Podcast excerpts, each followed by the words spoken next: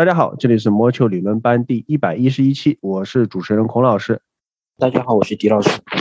大家好，我是黑老师。大家好，我是 Tom，然后也可以叫我熊弟。然后如果你在几个 NHL 群看到什么棕熊卧底或者 Tommy 奥尔这种，基本上就是我。然后我的主队是波士顿棕熊和阿纳海姆小鸭。大家好，我是古老师。大家好，我是陶德。大家好，我是石马军，非常高兴能够在孔老师的带飞下呢，来到了魔球理论班。那其实呢，我是一名，也公开说一下，我是一名不折不扣的包装工球迷。虽然是包装工球迷，但是我是很希望是通过我们从录像里面剖析的一些。战术啊，包括我们呃球员的一些表现呢，去把美式橄榄球的一些乐趣、攻防两端的一些有趣的事情呢，介绍给大家。那所以呢，我会不定时的在我自己的微博以及 B 站上面呢，去介绍我的一些观点。那我的微博呢，就叫做石马 Ten Yards T E N Y E R D S。那我的 B 站呢，也是这个微博的一个同名。再次感谢孔老师邀请我来国球理论班，同时也欢迎石马君来做客。之前跟你的合作很高兴，然后然后能跟你在这里再一次聚首，然后一起来聊一聊 NFL 的休赛期的一些动作。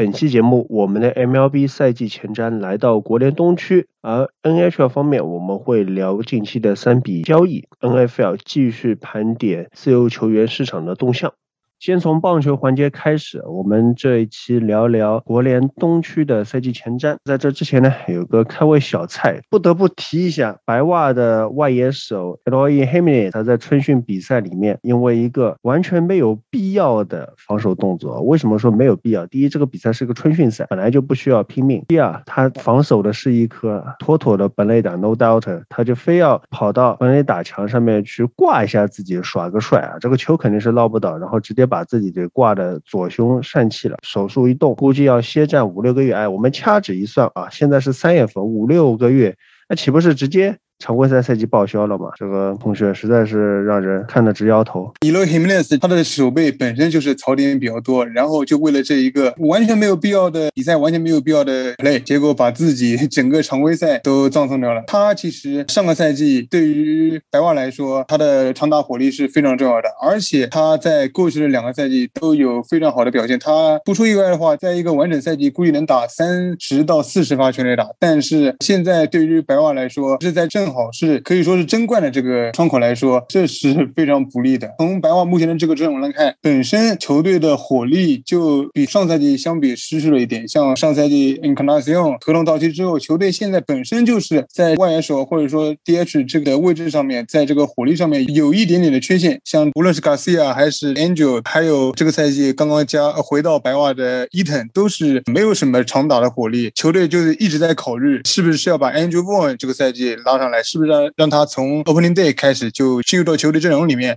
然后球队也一直在跟他谈会不会和他提前续下一份 MLB 的多年长约，然后就正好在这个节点上 e l o Himenez 又受伤了，对于球队来说更是雪上加霜。不出意外的话，球队应该会没办法了，只能把 Angel Boy 叫上来了。这样子其实过早的或者说是一个非正常的情况下，让他提早的进入到大联盟，毕竟他在小联盟里面也才打过几场比赛而已。无论是在这个本赛，季的这个集战力方面，还是在球队的未来的培养方面，对于白袜来说都是损失比较大的。从这次受伤里面，大家也可以发觉，虽然 Himenes 他的守备能力不怎么样，但是他的这种敢打敢拼、每球必争的态度还是非常值得大家学习的。不过，我们同时也还是要倡导，不管在什么情况下，球员守备时候的拼劲还是要有一个度，不能为了一些非常无谓的情况，冒着受伤的风险，不巧的话就会发生这样。的情况，从芝加哥白袜总体的球队实力角度而言，就像我们之前在前瞻里面提到的，白袜这个赛季账面上的是非常非常的华丽的，不管是内野外野。但是对于白袜而言，一个致命伤就是，其实白袜各个位置它的后备力量是非常不足的。这次 Himenes 的受伤就是一个彻底暴露了这一点。作为球队一个非常重要的火力点，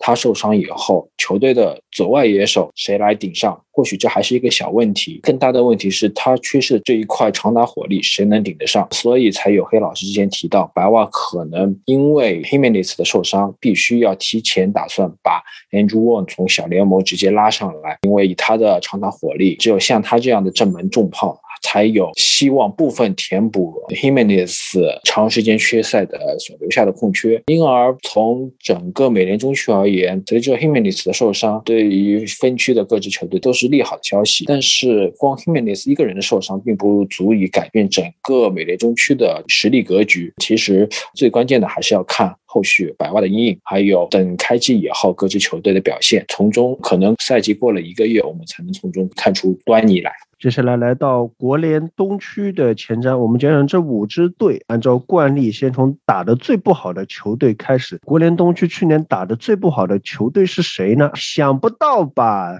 是二零二零年的卫冕冠军华盛顿国民。其实这也不能说想不到，因为即便是二零一九赛季，华盛顿国民的前半赛季其实表现也是非常非常非常的糟糕。不是靠着他们惊天地泣鬼神的后半赛季，华盛顿国民能不能季后赛还是一个非常大的问号。考虑到二零二零赛季由于新冠的影响，赛季只剩下了六十场，然后华盛顿国民又像二零一九年一样慢热，那赛季进呃进行到。最后，显然最后留给国民绝地反扑的机会，所剩的时间就不多了。因而，国民也经历了自2011赛季以来第一个负多胜少的赛季。当然，这一个赛季的挫折并不代表国民正式打算重建。但是，这个休赛期，国民从某种角度上是完成了。一定意义上的新老交替。二零一九，随着国民拿下冠军的功臣们很多都已经离队了，其中包含刚刚黑老师所提到的 Adam Eden，还有世界大赛的 MVP，多次打出关键本垒打的 Howie Kendrick，牛棚里面的重要成员 Sean d e l i t 世界大赛当中受到孔老师多次表扬称赞的 Kurt Suzuki，他们都纷纷离队了。但是这个休赛期，国民在控制球队总体薪资。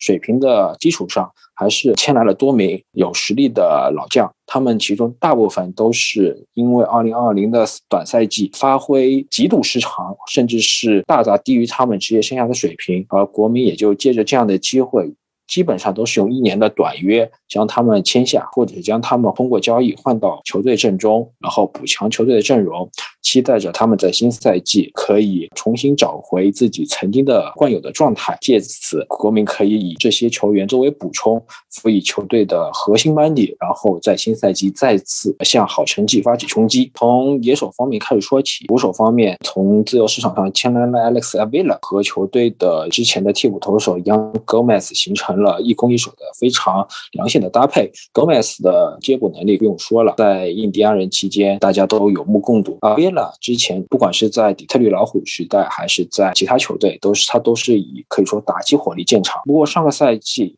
或许是因为短赛季的原因，他的打击率和长打率都是惊人的低，反倒是他的上垒率还是保持在一个相当不错的水平。新赛季如果说 Avila 虽然已经三十四岁了，不过他只要找回他职业生涯的平均水平，他依然是国民打线里面非常稳固的后段棒次的一个火力贡献者。谈到一垒，一垒国民是在二零二零年最后的时期，从比斯堡海盗用两条杂鱼瓜分来了 Josh Bell。Josh Bell 大家记得在。二零一九赛季可以说是海盗主炮，火力爆强，怪力男，还是一个左右开弓的打者，有长打能力，有选球能力。虽然比较忙了一点，但是作为球队的还是称职的。不过上个赛季也是因为新冠的原因，他的被三振率达到了职业生涯的新高，他选到的保送率却是职业生涯的新低。或许是因为海盗的环境的原因，还是和也有相关春训不充分的影响，所以 Josh Bell 打出这样的成绩以后，又正逢海。到做一个全面清仓甩卖的情况，国民就抓住机会将他引入到了球队里面。替补的话，球队还是和老臣 Ryan Zimmerman 签下了一年的短约，他会作为球队一三垒的替补。二垒的位置，国民很有可能是呃让新秀 Luis Garcia 来担任。三垒的话，大概率会会让球队之前的头号大物 Carter Kimble 来承担这个位置。游击手方面，开季还是由 Trey Turner 回到游击手的位置。内野工具人方面，另外一个留队的。也是久经沙场的老将 Josh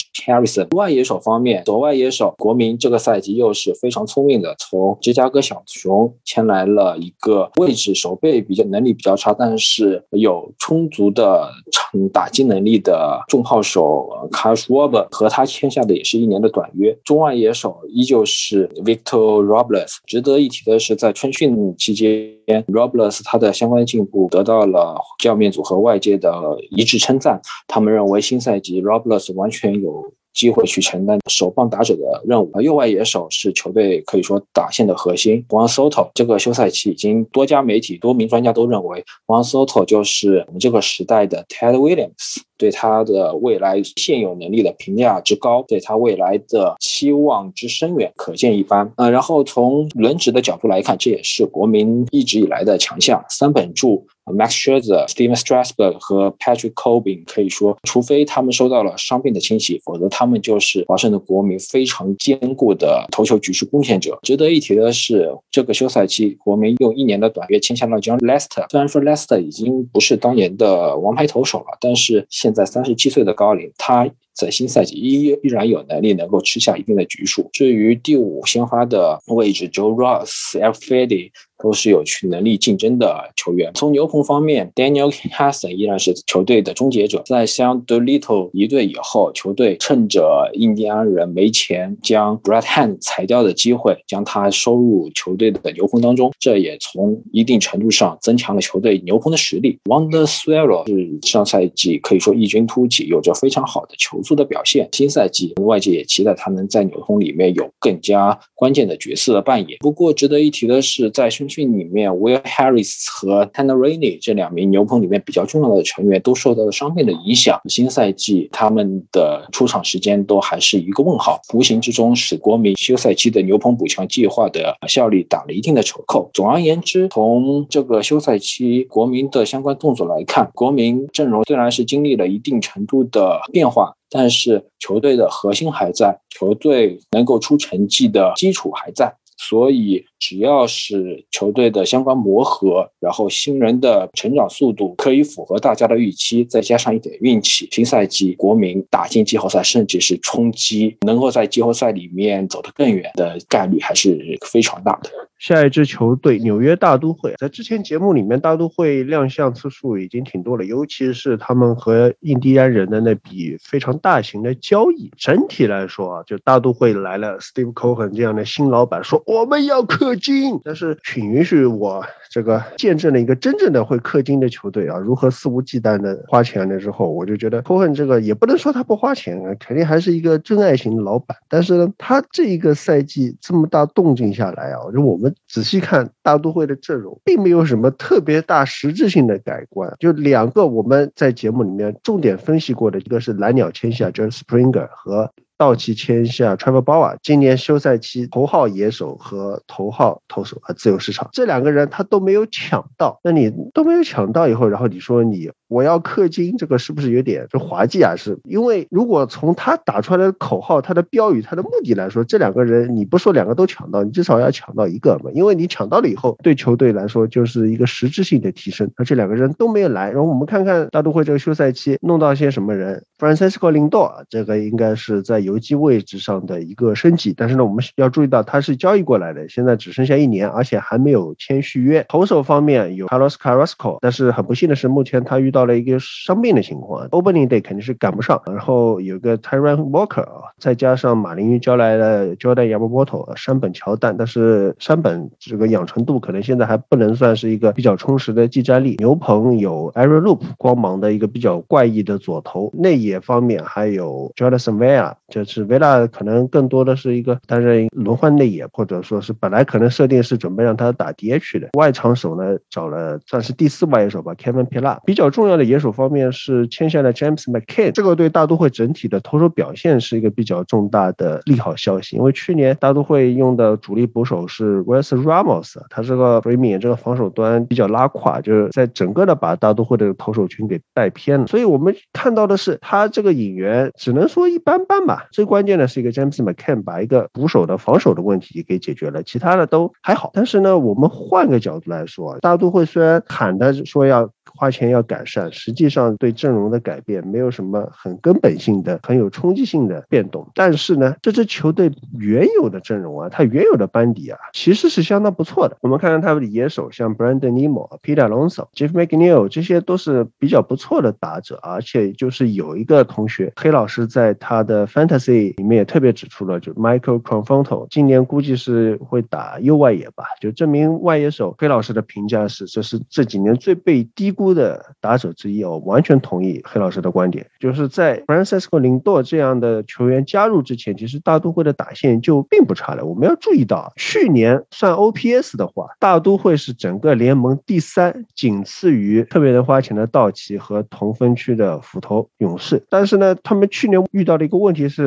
串联非常的差，全年留下来的残垒是所有球队里面最多的。他们进攻就典型的雷声大雨点小，乒乒乓乓，你觉得打出来很多安打，也有一些本垒打，但是他这个得分就是。只有联盟平均的水平，再加上投手群被 Wilson Ramos，再加上伤病的问题也发挥不佳，所以去年大都会的成绩并不好。但是我们要考虑到啊，就每一期前瞻里面我都要强调一点的是，上一个赛季是只有六十场比赛，上一个赛季的最终的排名、最终的结果，并不能很好的反映这个球队的基本面。考虑到这些的话，其实我们对大都会今年在国联东区这个其实每个队都看上去都有一点机会的这个环境下，是可以有所期待的。再加上大都会的二号先发 Nolan Syndergaard，他预计是能够在全明星赛前后差不多回归，这样子他们的先发轮值阵容就。更完整了，Jacob de Grom、Marcus Stroman 啊，再加上 Sindergard，再加上 Carrasco 啊，剩下的还有 Tanner Walker、David Peterson 这些投手。牛棚的话也没有什么特别大的问题啊，终结者 Edwin Diaz 算是一个比较合格的终结者。基本上这个队的野手阵容也好，投手阵容也好，都是比较完整。但是呢，就还是回到我前面说的，就是 Steve Cohen 这个新老板喊了半天要花钱，就是我我本来以为他会把这个阵容打造的更豪华一点的，并没有，就看。看吧，这个他是不是在赛季中期会搞出来跟 Lindo 续了一个天价大合约，或者说季中的时候是不是再交易来一点？但是啊，说到这一点，好像大都会的农场现在的筹码也不是很多。真的，大都会其实在这个赛季休赛期之前就属于有一定的战略的球队，而且像我们在前瞻里面，我也 是曾经把大都会作为能够进季后赛的球队里面。但是球队就是像孔老师说的那样，球队有不错的野手，像之前的全垒打王 Alonso，有这样的 Comforto 比较全面的。我之前是说。他是最被低估的球员，就没有之一。而且，就是我也拿他和就是 Springer 相比，两个人其实风格上有一定的类似的程度。但是 Conforto 的数据并不比 Springer 差很多，而且 Springer 还是有几个比较夸张的赛季的。所以说，更加能够体现出 Conforto 整体的稳定性啊，各个方面，无论是什么打击啊、选球啊、力量方面，还是这几年来保持这种比较顶尖水平的这个稳定性，都是非常不错的。这个赛季在领豆加之后，大都会的看点应该是更多了。而且像领舵，当然他现在还没有续约，那么他接下来他的这个合同将怎么走？他的这个合同受之前的级别大的续约又会有什么影响？这个也是我们对大都会这支球队比较关注的一点。在国联东区和大都会比较相似的费城人队来说，我觉得这两个球队就怎么说呢？你说这个球队差吗？他。其实，在各方面，无论是在阵容的深度，在明星球员的方面都不差。但是呢，他们距离季后赛总是差那么一点点。这个赛季，我对费城人队形容来说，就是球队理性花钱，在保持在保持过去的这几年比较稳定的这个阵容的基础上进行一些优化，继续保持着对季后赛的争夺。从他的这个打线来说，上限是很高的，但是下限也是有一点低，因为他的这个阵容，捕手呢 r e a l m o t o 就不用说了，今年这个自由球员市场上。最大牌的野手可以说是全联盟最强的捕手，球队狠心和他续了一笔五年的长约。小洛内野手 Hoskins 和 Alex Boom 也都是那种又能选球，又有不错的打击技巧，又有一定的长打能力，就是在打得好的情况下，输出是非常恐怖的。然后球队的二游像 Didi Gregorius 去年也是打得比较好，球队也是比较开心和他续了两年的长约，一年的短约也算是签的值了。然后 Scura 过去也一直是那种打击率是比较稳定的，然后有一定的上垒能力。虽然说没有太多的强打，但是对于球队的串联还是比较有用的。更不用说球队的左外野和右外野手都是过去的真正的 MVP 得主。哎 m c c a r t o n 虽然说最近几年下滑是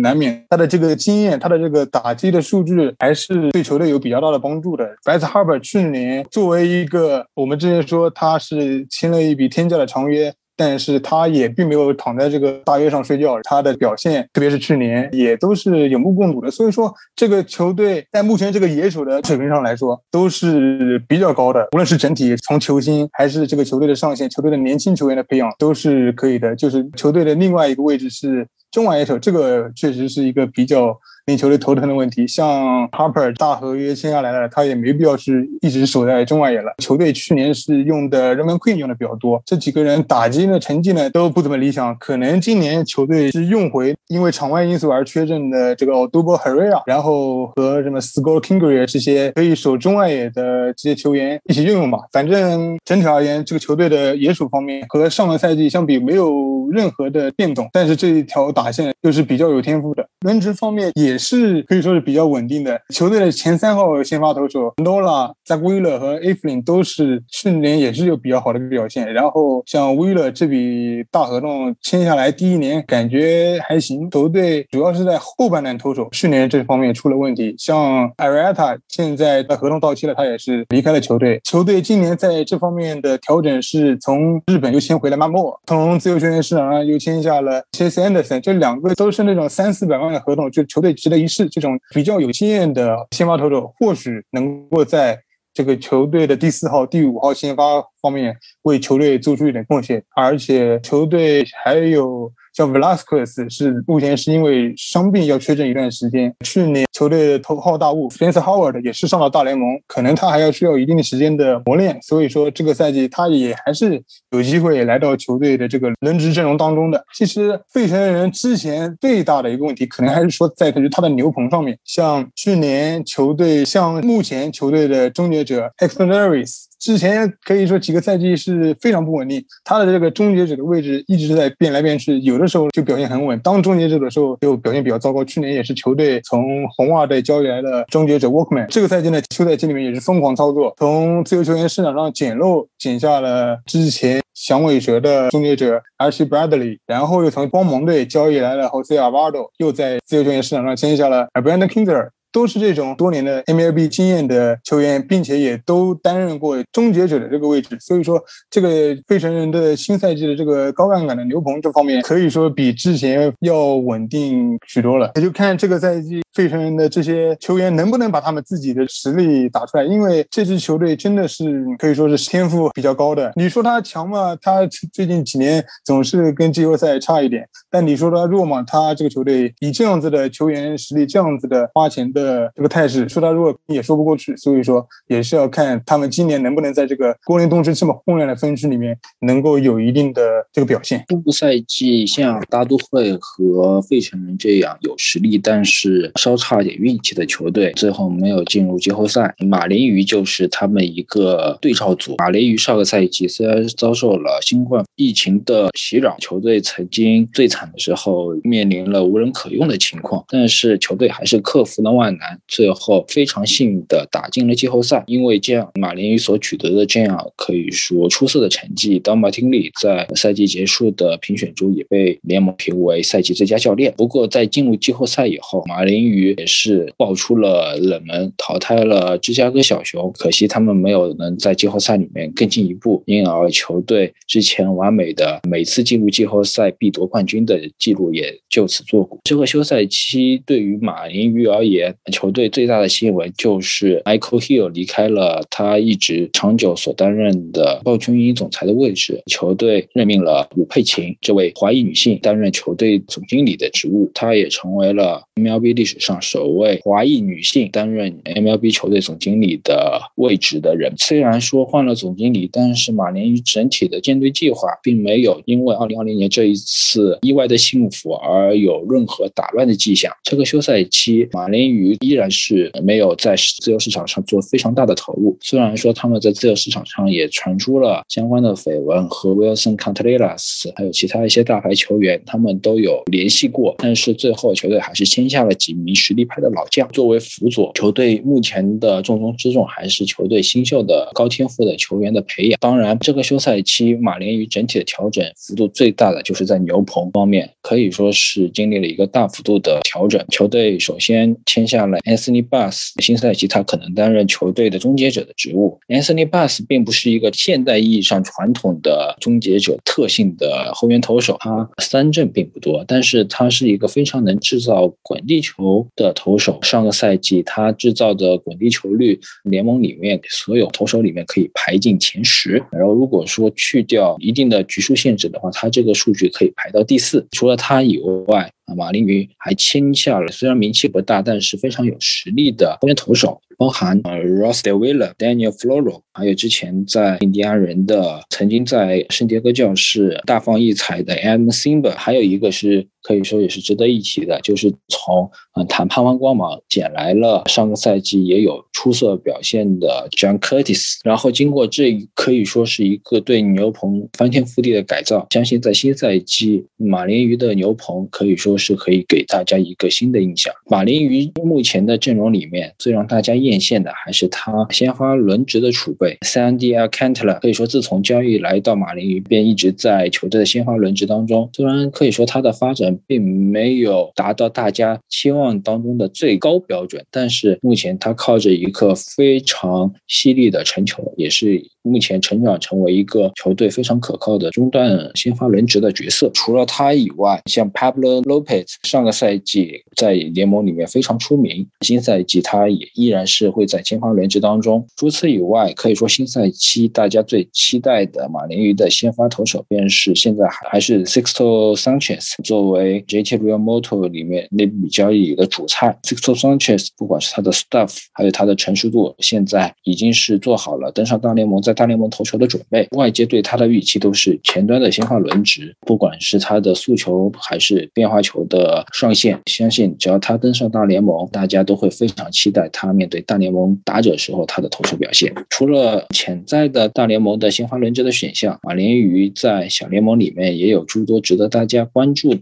投手，包含 Trevor Rogers，还有 Max Meyer、Edward Cabrera。他们或许两年之后，马林鱼的先发轮值将是全联盟里面最恐怖、最有天赋的那一组，可以跟洛杉矶道奇、克利夫兰印第安人、圣迭戈教。教士这样联盟一线的鲜花轮值所抗衡。从野手方面来看，马林鱼这个休赛期他的野手并没有做太大程度的调整。外野手方面还是说老将压阵，只是签来的 Adam Duva，Duva 不但是有了非常不错的长打火力，而且他也有不错的手背。虽然说打击率比较低，但是从这个角度而言，他是也是一个实力派的盲炮。中外野手 s a l i m a t e 离开了海盗，他在马林鱼的表现也有着。相当程度的压阵的作用，然后左外野手 Corey Dickerson 在马林鱼也是一个有非常高效的表现。从内野来看，马林鱼现在的这些内野的阵容，除了像 Brian Anderson 这样并不出名但是非常有实力的球员，Miguel Rojas 是球队的精神领袖，也是有对球队的进攻有非常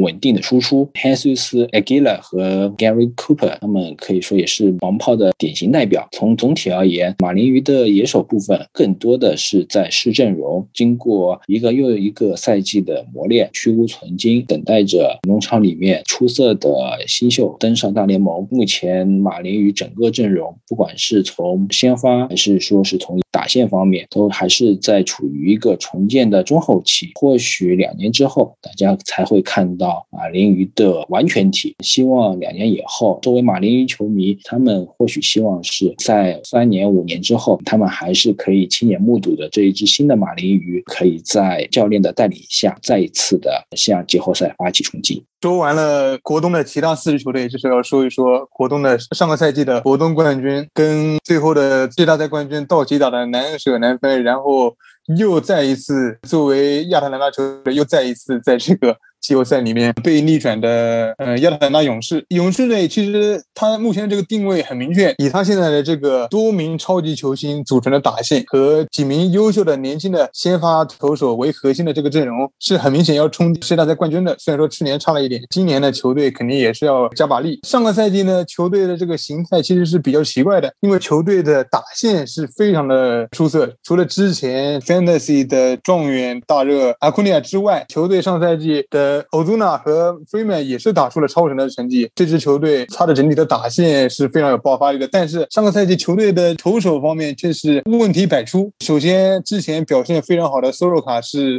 因为这个跟腱的伤势赛季报销。虽然说球队的另外一名年轻的先发投手 Max Freed 投出了非常好的成绩，七胜零负，非常优异的自得分率，也是在国联的赛扬评选中排名前列。但是其他的几个先发投手真的是完全不。不能看了，像之前几个赛季，还球队还一直在给什么 Bryce Wilson、什么 p a l Wright、Toki Toussaint 这些人年轻人机会，但是给了他们机会，他们真的是完全顶不上啊！像甚至球队没办法了，连什么 Josh Tomlin 都能够再一次在勇士队获得先发的机会，这个球队真的是比较奇怪，他们这个投手和野手之间的差距确实是比较大的。所以这个赛季球队也不管那么多了。直接在自由球员市场上拍下了 Charlie Morton 和 Drew Smiley，都是一年一千多万的这样的一个合同。就是现在球队的这个年轻投手为核心的基础上，然后每年都选一些有不错经验的老将，用他们的经验，用他们的过去的这个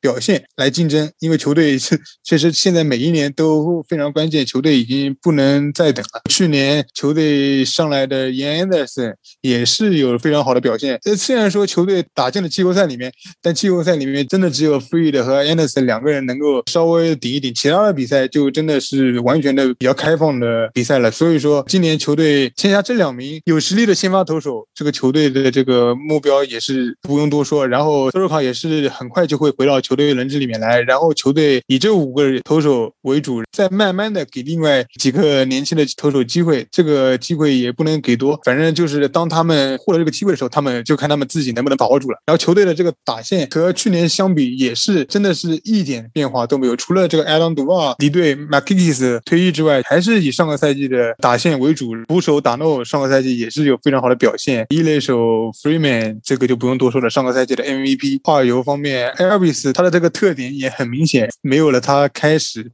上大联盟的时候比较惊人的这个火力的输出。Swanson 最近也是有打击方面的这个反弹嘛，像 Austin Riley 这个赛季应该会成为球队正宗的这个。三垒手，因为上个赛季之前还球队给了卡马戈这些球员机会，但是 Austin Riley 他的这个短暂的 MVP 生涯也比较曲折，因为开始的时候球队是让他打这个左外野，其实他本身是一个三垒手，这个赛季应该又会回到三垒手的位置，然后他的 power，他的打线的爆发力也是在球队在。埋在这个球队打线后半段的一个爆发点。球队的外野手欧祖纳上个赛季合同到期，球队也是狠了狠心和他签下了一份四年的长约。但是这个赛季呢，国联又没有指定打击了，所以说这个赛季欧祖纳还必须要到外野去守备。库内尔这个联盟目前最强的外野手之一，也是不用说了。此外，球队之前几个赛季比较倚重的球队的金手套 i n s i a t i 目前来看他的这个位置应该是完完全全被球队的大物 p a c h e 代替了，而且 p a t r 有着同样出色的这个中外野的守备能力，但是他的这个打击的上限要比 i n s i a t 要高很多的。所以说，球队现在的这套打线真的是又年轻又有爆发力，又有超级明星，而且球队的这套打线也会让球队在接下来的一段时间内都保持比较强的竞争力。勇士的这个赛季就看看勇士的这套新的阵容在先发投手的位置上有增强的勇士，肯定不是不想重蹈上上个赛季的覆辙。然后球队的牛棚就跟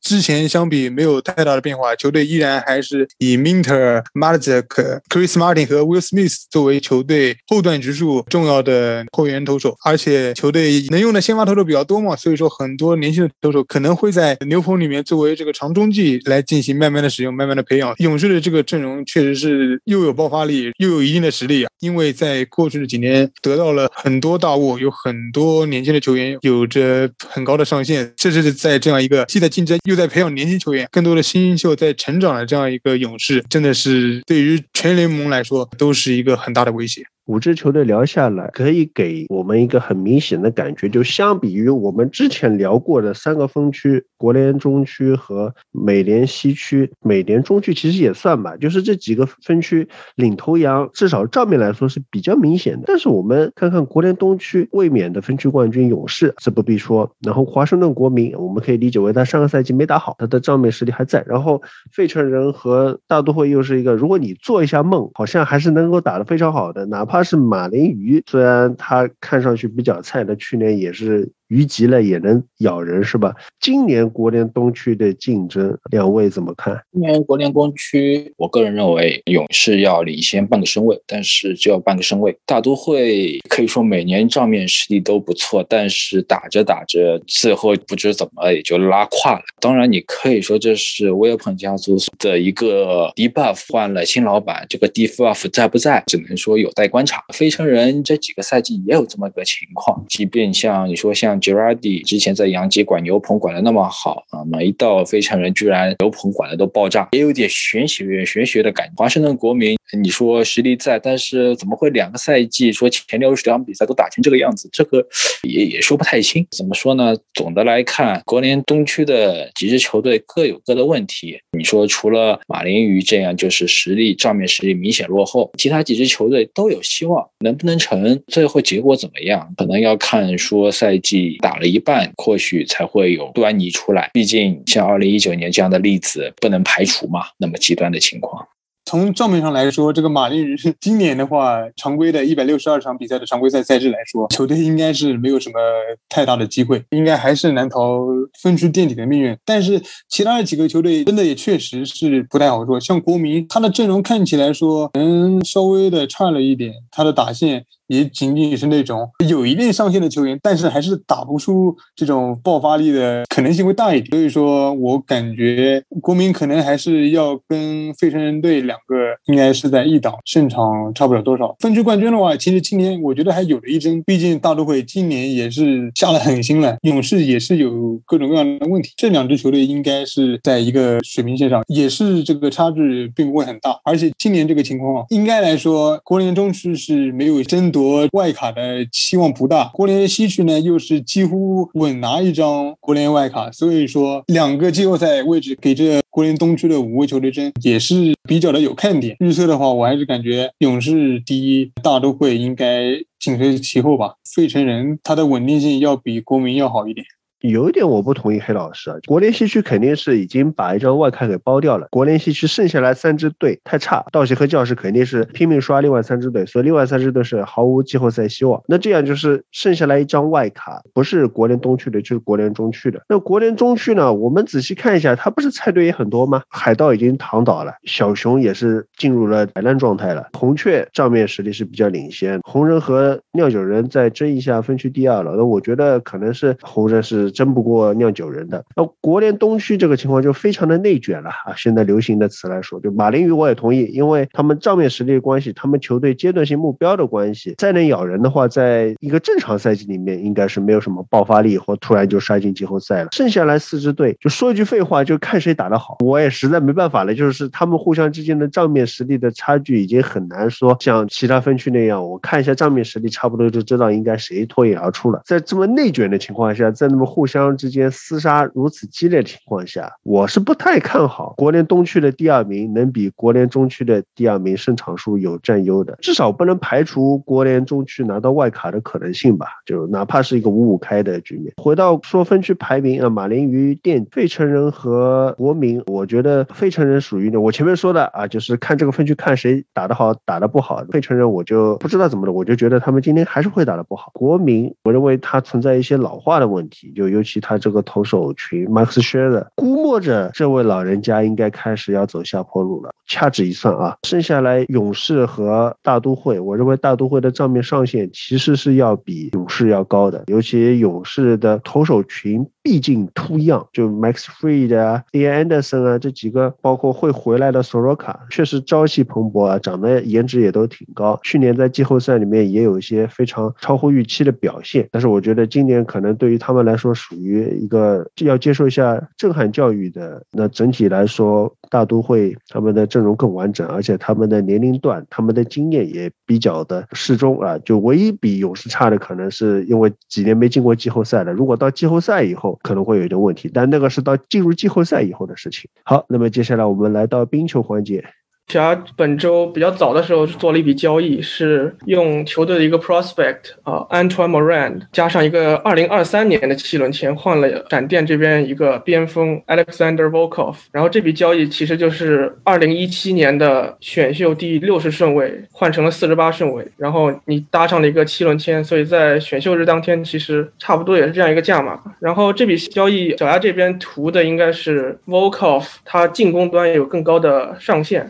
具体这个球员其实我还不是很熟悉，因为刚刚交易过来。但是呃，我看他在闪电这边的这个 prospect ranking 里面，一般是排在前三左右。尤其是如果今年算这个 Kyle Foot 呃毕业以后，应该是这样。然后他的上限应该是一个 middle six 球员，但是他在闪电现在肯定是得不到这样的机会，所以闪电在现在选择把他放走，可以清理一定的薪资空间吧。然后小鸭这边 Antoine Moran 是一个不错的。Two way forward 嘛，但是小鸭阵中已经有很多这种 two way forward，比如说今年打得不错的 Isaac Lundstrom，还有 AHL 里的 Benoit Olivier Gru，都是非常不错的这种防守型前锋吧。然后而且顺位都是在 Moran 之上，所以小鸭选择用一个 two way 类型的球员来换取一个进攻端上限更高的球员吧。然后。这个交易还有一个点比较有意思，就是 Volkov 是一名俄罗斯球员，然后小鸭队在历史上跟俄罗斯球员交集不多吧，应该说，因为今年选秀的时候，小鸭队在五轮选中了一个 Artem Galimov，目前效力于 KHL 的喀山雪豹，之前对昆仑红星的时候有一个很精彩的进球，感兴趣的可以去看一下。然后，但是在这之前，他们整整上一次选择俄罗斯球员是在2009年，而且是一个门将位置，在上一次选择俄罗斯 skater 是在2001年，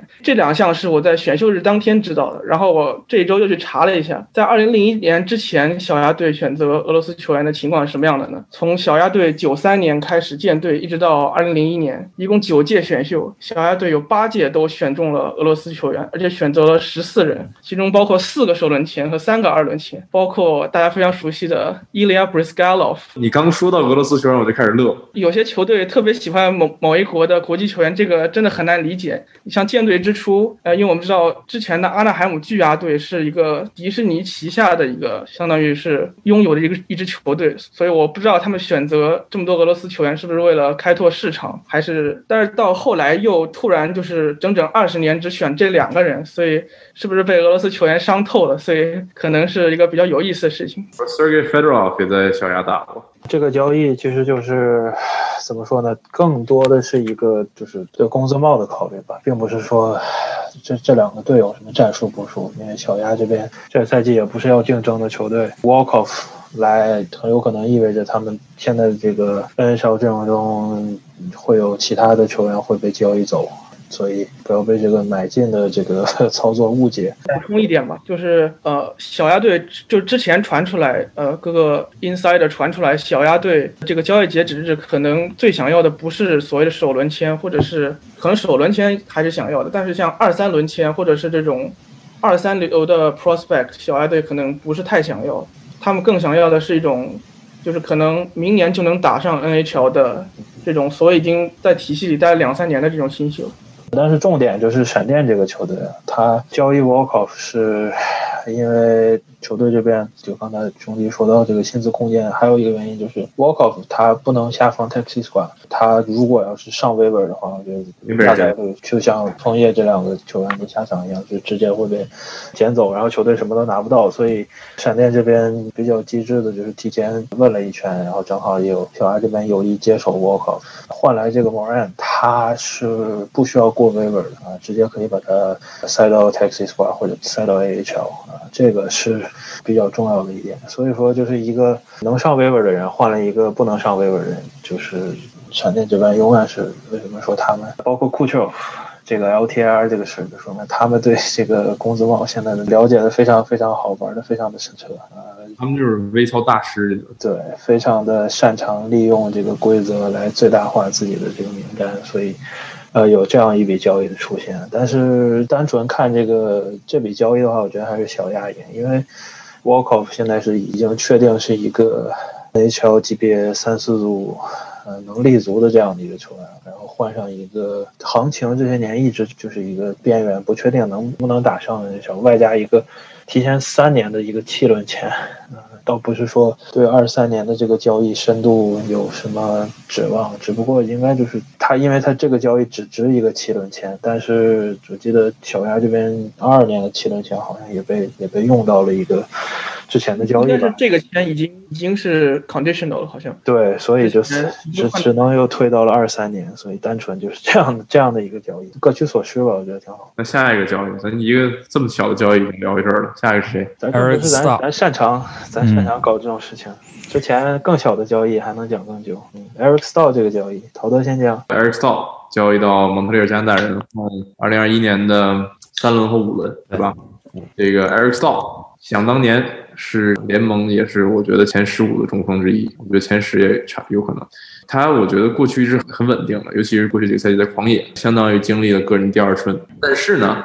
大哥来到了军刀，像所有来军刀的球员一样，跌下了一个山崖。要是换他当年的水平，能换个二轮出来，在这儿只能换个三轮和五轮。有意思的是，在交易的前一天，Mark b e r g e r n 那个蒙特利尔加拿大人的总经理说：“我不会交易的。”第二天交易的球员，这个过段时间咱们还会提。他这个大猪蹄子这个事儿已经很严重了。刚说不会签 Cole Caulfield，第二天把 Cole Caulfield 签了，这个人就很很有意思，不会交易球员，然后把 Max Domi 卖了，这个大哥就很可爱。但是咱们说一下这个 Eric Stahl，Eric Stahl 虽然这个赛季打得不好，但是我觉得呃怎怎么来说都是一个按他的历史来讲，他还是个稳定的球员。他从他一个赛季三十球的表现也没有过去几年，尤其是在这个蒙加人，他不需要有这么大的压力。我看他训练给侧把他放到四组和三组这样在中锋，然后他上面摆着几个中锋，分别是这个 Philip Dano、Nick Suzuki 和 c a s t e r y Kotkaniemi，对吧？他能够给这种年轻的两个中锋 Suzuki 铃木和这个 Kotkaniemi 一种也算是领导的作用吧。而且还有比较牛的是，戴哥把二零一零年加拿大国家队已经凑仨了。啊 s h e Weber、Corey Perry 一个，还有 Eric Stahl 一个，你再把嗯，我还有几个还打呢啊，Ryan Getzlaf 可以交易来，对吧？这个还活着呢。Cindy Crosby 这有点费劲啊，Jonathan Taves 嗯也有点难，但是你努力努力能能能组能组回来一组，你再把 Danny Heatley 整回来，这个队差不多。真加拿大人，就是你都不用说他三十球的赛季，你看他上个赛季，他六十六场，他总共四十四十七分。对，十九球二十个，已经很说明问题。就是说，有几个，我真的希望就是在交易的时候能做出一个对球员正确的评估。就是今年在军刀的球员的数据完全没有必要参考，然后过去十年在胶囊这个球队的球球员的数据完全不用参考。就就有些他东西不是球员能决定的事情，就像这笔交易，就军刀这边是硬生生的等着别人来宰他们啊。虽然说。Eric Stahl 这个是纯租来用几个月，他这个赛季合同到期之后，他我看到看不到任何可能跟蒙家人续约了。但是我觉得他要么退役，要么可能回老家去那儿。三十六岁了，已经。倒觉得他不太会退役，他本来是想在狂野完成自己生涯嘛。但是这个交易来 Buffalo 的时候，他就比较反对。但是看到现在看到 Buffalo 这个样子，他也他也比较及时的逃了出来。陶德刚才没说的一点就是，军刀还吃了他百分之五十的工资，就是他本来才三百多万，三百二十五好像啊，这吃掉一半，然后才用一个三轮加一个五轮，我觉得这是非常赚的一个交易。哪怕蒙家人这边只能用他几个月，就我觉得这个报酬就对其他对 Star 有有益的球队，就包括想把他接回来的这个飓风，我觉得都能做到更好。我不知道他们为什么没有给这样的一个 offer。我我非常生气，这个企鹅没有去去这个是交易道。缺中锋的球队里，我们现在炸了三个中锋了 m o k e n week to week，Luger 直接 IR 了，嗯 Jankowski 就这个这这孙子啊，Jankowski 都打不了了，Jankowski 在我们这儿排顺位已经排到第三了，你说这都什么日子？排名第二的是 McCann 或者是 Evan Rodriguez，他俩换着打，企鹅的这个中锋看着是头疼。然后 Eric Stahl 来蒙家人，这个也是比较针对性的一个补强吧，就是蒙家人这边说了挺久，说他们中锋的深度未来可期，但是这个赛季一看你拿这个阵容去冲季后赛，甚至想冲冠的话，我觉得是不太现实的。就是那个 Suzuki 跟 c o t a n i m i 两个人，尤其是现在看，还有像 Jake Evans 他们的这个所谓的这个池子，尤其是一组就说不动了，就等到那组就完全动都不动了。二组相对，我觉得 Eric Staal 现在打二组中锋要强于那个 Suzuki，我是我是这么觉得。就是，但是我觉得蒙家人这边不会这么用，就 Suzuki 可能跟。现在也不去打中锋的这个 Jordan 这组也会留下，然后让 c o t a n i m i 去移到边上，或者 Suzuki 移到边上，当然或者 Eric s t a l 移到边上。不知道他们怎么排，但是小孩上点时间给压了，就是可能把他们俩挪到挪到边上这种，像你刚才说的那样挪到边上这种操作，因为 Suzuki 能打边锋，而且经打过打过边锋，所以对啊，就你看这个 这个赛季现在北区这个样子，嗯，我觉得 Eric s t a l 会完成一个。比较轻松的反弹吧，嗯，他呃，包括就咱们其实应该还提到一个 Taylor Hall 的事情，虽然每期都要聊一下 Taylor Hall，但是这笔交易的价格基本就是确定了，就是 Eric s a u 这笔交易这个三轮加五轮还得吃一半的这个情况，基本确定了 Taylor Hall 的价格，就是也就是二一轮不可能了，对，二轮加一个 prospect，一是自毁身价，就军刀这帮人现在身价全全在一路往下跌，然后。呃，如果 Eric s t a l 只需只需要一个三轮和一个五轮，那 Taylor Hall 充其量就是一个二轮加一个中等的 prospect，这是这是很说明问题的。加一个中等 prospect 不光不光能给你，还给还能帮你扣一半工资呢。对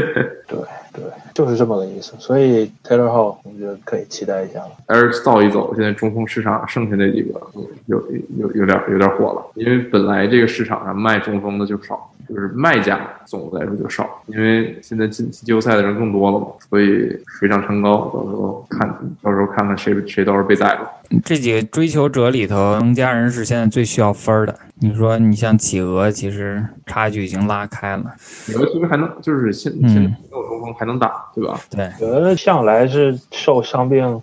打击最深，但是影响实际没有那么大。对对，我觉得主要这教练就教练擅长玩这个。对，每场之前陶德都说完了完了，伤成这样，然后最后赢两球三球最好。之前我都头疼，看着这个阵容，你知道，看着闹心。说这古之后都打到二组去了，这什么玩意儿？我看着就闹腾。Evan Rodriguez，我企鹅这么多球员里，我最看不中的就是 Ebron，现在打二组，我看的头疼。结果结果大哥这两年天天进球，我就不理解。我的又一个爱将，咱们这个交易就这样。总的来说，两家人赚，对吧？军刀又砸了一下自己的饭碗，打了一打了一把脸。然后剩下这几个卖中锋的可以乐呵乐呵了，自己。嗯，这超市开张了就没有办法了。下一笔交易，对，下一笔交易比较简单啊，游骑兵跟国王啊，游骑兵送出了一个 Brandon Lemieux，然后换来了一个二零二一年的四轮签，就是今年。二代 Brandon Lemieux，我对 Brandon Lemieux 的理解啊。是一个这种 grind，就是技术，个人技术没有那么强的一个球员，但是非常有拼的劲儿，咱们就可以理解 grind，对吧？然后愿意去在门前这种制造混乱，愿意去去烫这种对手。可你可以说他有点脏啊，你可以说他这个脏是 DNA 里来的，但是这个球员就是我觉得。在任何一支球队有他这样的球员都是一件好事儿。他不一定是你名单里日常十二个前锋里的这个球员，但是你有这种艰难险阻这种比赛，对吧？尤其是国王现在在跟这个几个球队，什么去蓝调这种球队在争最后一个这个季后赛位置嘛。我觉得有一个这样的球员，说不定是一个帮助。他值个四组四轮签嘛，这个事儿就是他，我觉得。差不多吧，你可以说多要了，也可以说少要了，就是四轮差不多给给这个价，毕竟也是在 NHL 打了很多很有一阵儿的一个球员了，也是。但是把他卖出去，就说明这个游骑兵现在已经不需要他这个球员了，什么 Colin Blackwell 啊，真靠他也争不了，他现在跟蓝调差六分，对。慢慢拉开了，已经。现在他不，他不会是一个那种 factor，不像他爹似的那种，对吧？高冷不上来能能能能能给你动出来个六分出来，他就是一个 good to have，就你有他能比没有他好一点，可能就是能好用一些。但是呢，我觉得这是会不会说 Dustin Brown 又走了？还得多动一动国王。现在你光靠他这么一来，想对季后赛有什么想法？我觉得这是他是没什么戏，低配版的 Kyle Clifford。我觉得就是他来会不会是交易走别人的一个前兆，就是先补一下，然后到时候。我刚刚说小亚这个交易的问题，嗯，也是一如既往啊，重点没聊啊，重点是游骑兵这边，游骑兵这边是 c r a f t s o f 从 KHL 回来，这是一个比较值得期待的一个新秀，上限非常高，这两年炒得非常火的一个新秀。啊，当然游骑兵队里已经有很多这样的球员了，尤其是左边的边锋。Crider 加 p a t r i n 再加拉弗瑞涅，嗯，对，你看这个球队里真的没有没有 Brandon Lemieux 的位置了，要么就是还有 Giuseppe 被换走，对吧？Blackwell 这个赛季打的是比较惊喜的，然后球队还想养新人，养新人不光是拉球王和卡波卡口，Hito、Gautier、Howden 这些都动不了，这些球员都动不了 Craftov 又来了，六个边锋，对吧？咱现在就给你点出来六个都谁啊？啊 t i m m y Panarin 是第一个，然后 Chris Kreider，对吧？嗯。然后 Lafreniere 和 Kako 这俩哥俩，Julian Gauthier、Colin Blackwell，最后三个都去右边了，就然后 Krasov 来了，这就这比他比他多七个，挪挪到右边俩也没他位置，就是对，然后所以就就刚才就说的这些这些人加起来，然后加一个什么 d i c k s i p 加一个 Kevin Rooney，这就已经十四个人了。游骑兵这边足足够用了，而且有 Kevin Rooney 之后没有必要有他了，有 Brandon Lemieux。就是比较简单的一笔交易了。呃，球队里容不下了没有，换一个四轮，怎么说呢？感觉合适吧？怎怎么怎么说，冷缪也是一个一二轮边缘这样的一个球员，就国王小传吧。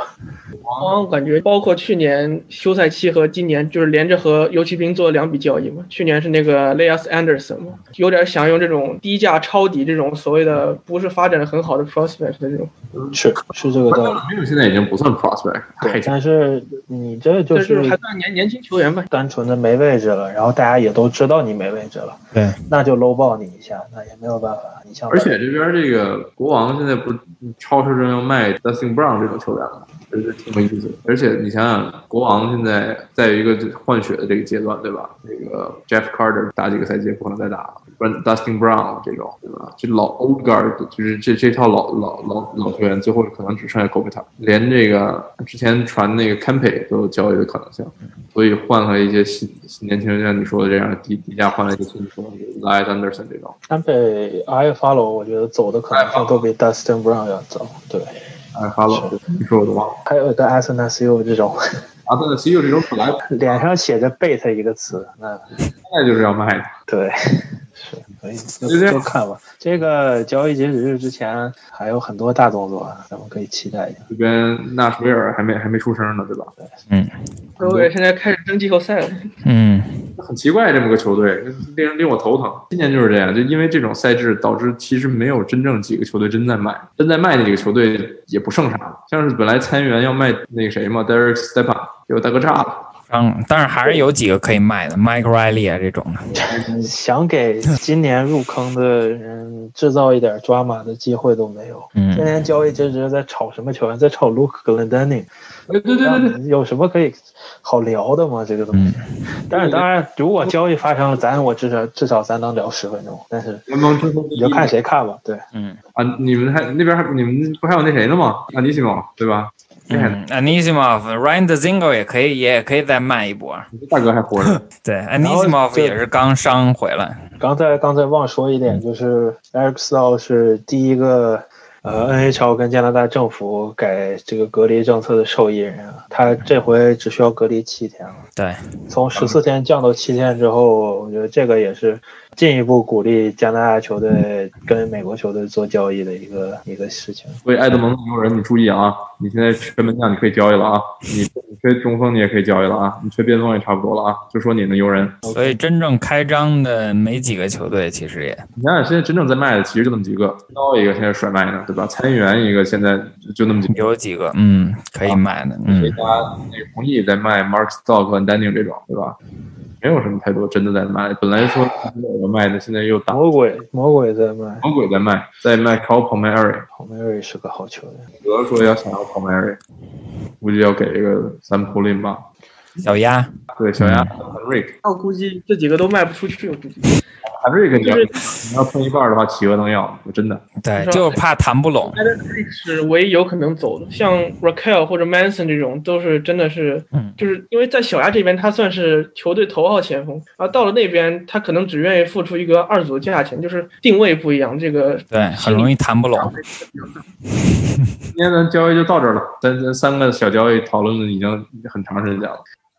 来到本期的橄榄球环节，我们上期聊了一些自由球员，当然我们聊的球员数量并不是很多，肯定还有很多球迷就觉得意犹未尽，有很多东西要讲啊，没事慢慢来。今天呢，我们请到了两位嘉宾，腾讯 NFL 解说傅老师傅浩南啊，老朋友了，以及呢首次加入的石马军天亚的，大家可以去他的微博上有很多包装工的或者说其他球队的一些战术分析视频。那么今天我们和两位老师来继续聊自由球员，有一个球员或者。说一个球队纽约巨人，傅老师呢也有一些他的自己的看法。那么大家如果听过上一期呢，会知道毛老师和大少对于巨人总经理啊 Dave Gettleman 就是严加批判啊，就核心的理念就是你的四分位已经选错了，你还不承认这一点，非常鸵鸟的想说啊啊，宣布说啊，我们已经评估过了，Daniel Jones 是我们的 guy，然后你给他去添加外接手高拉德，高拉德当然是一个好的外接手，是很好的武器，但用武器的人不行，所以巨人的这样一个操作加上其他的一些。些都是槽点多多。傅老师呢，对这些签约呢也有一些自己的看法。傅老师，你巨人呢？这些操作啊，你怎么评价？对，首先是再次感谢那个魔球理论班以及孔老师邀请我过来做节目啊。那么我对于就是巨人签 Kenny Galladay，包括巨人的这一系列的自由球员的这个签约的动作来说，我个人其实是有持不一样的意见的。我其实觉得 Kenny Galladay 能对 Daniel Jones 起到很大的一个帮助，而且不光是 gala day 他们其他的一些签约，包括签下曾经维京人的老将 Kyle Rudolph 金端峰，以及那个 John Ross，对吧？一向以速度为见长的 John Ross。签了一个短约，我没看错的话，应该是一年两呃两百万。那么我觉得这些签约呢，其实对于 Daniel Jones 成长来说是有帮助的，因为确实巨人队在最近几个赛季的这个选秀做的是有点不到位的哈，这已经是说的比较客气的了。但是呢，我觉得第一从管理层角度来说，他肯定还是尝试想让 Daniel Jones 再多打一年，来证明自己的眼光并不是错的。第一，第二呢，就是给年轻人足够的这个耐心和机会。而且第三，Daniel Jones 其实并没有大家想象中那么不堪。去年的那个巨人的进攻组早早的失去了 Saquon Barkley。明年他会回来，